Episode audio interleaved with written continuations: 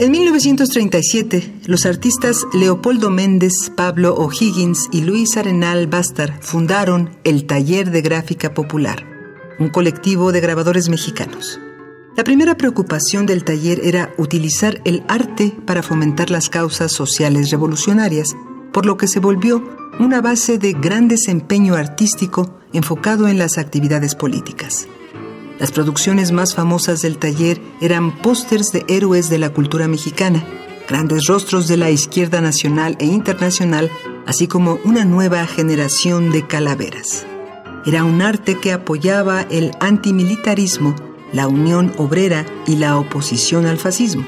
Todas temáticas grabadas en la mente del artista Sara Jiménez Berniz desde su infancia.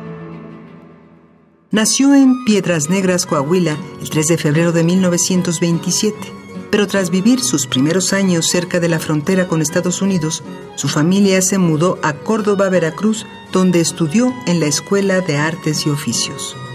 José Guadalupe Jiménez, su padre, había sido un médico militar ferroviario que había hecho carrera en la Revolución Mexicana dentro del ejército carrancista, el hombre que le realizó primeros auxilios a Obregón cuando éste perdió el brazo.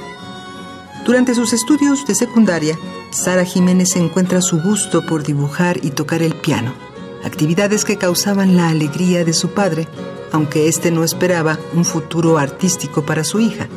Cuando Sara se muda a la Ciudad de México a los 20 años para vivir con su tía y abuela paternas, sigue la orden de su padre y estudia durante tres años comercio y taquigrafía. Pero la misma independencia social que estaba acostumbrada a defender desde niña, la deseaba para sí misma y en 1950 se transfiere a la Escuela Nacional de Pintura, Escultura y Grabado, La Esmeralda, donde estudió otros tres años.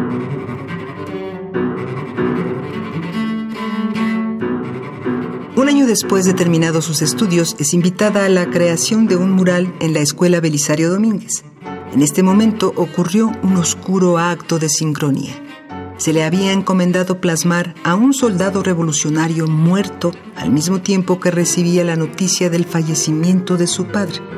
Con la muerte y la lucha en el corazón, la artista pudo terminar su parte del mural antes de trasladarse a Veracruz para despedir a su padre. Otros tres años pasaron para que Jiménez empezara a exponer su trabajo en todo México y seis años antes de unirse al taller de gráfica popular, donde se enamoró de los puentes que se construían entre el arte y los obreros, los estudiantes, los campesinos. Su actividad gráfica para panfletos y carteles sindicales no impidió que dejara el taller en 1967 debido a conflictos internos que la alejaron de este semillero político antes de la explosión social que sucedería un año después. Es difícil rastrear su obra, que se encuentra dispersa entre colecciones públicas y privadas, sin contar la cantidad de trabajos que debe haber destinado para causas sociales, amigos o conocidos del taller de gráfica popular. Nunca se afilió a ningún partido político, pero mostraba una marcada empatía con la izquierda, por lo que sus trabajos se volvieron incómodos y polémicos para los políticos conservadores. Su trabajo se exhibió en la Bienal de Artes Gráficas de Ljubljana, en Yugoslavia, en las paredes de la Casa de las Américas en La Habana, en la Bienal de Chile y la Trienal de Gilografía Contemporánea en Pio de Capri, Italia. En México no le faltó reconocimiento el Museo Nacional de Arte de México y el Museo Nacional de la Estampa aún exhiben obras suyas que realizó mientras recibía el apoyo del Instituto Nacional de Bellas Artes.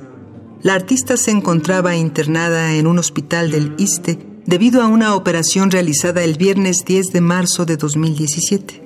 90 fueron los años que se le permitió resistir al mundo y expresar sus ideales de educación y libertad.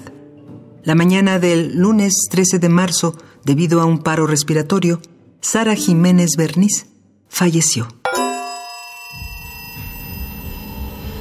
Autores que el tiempo no borra. Indeleble. Indeleble.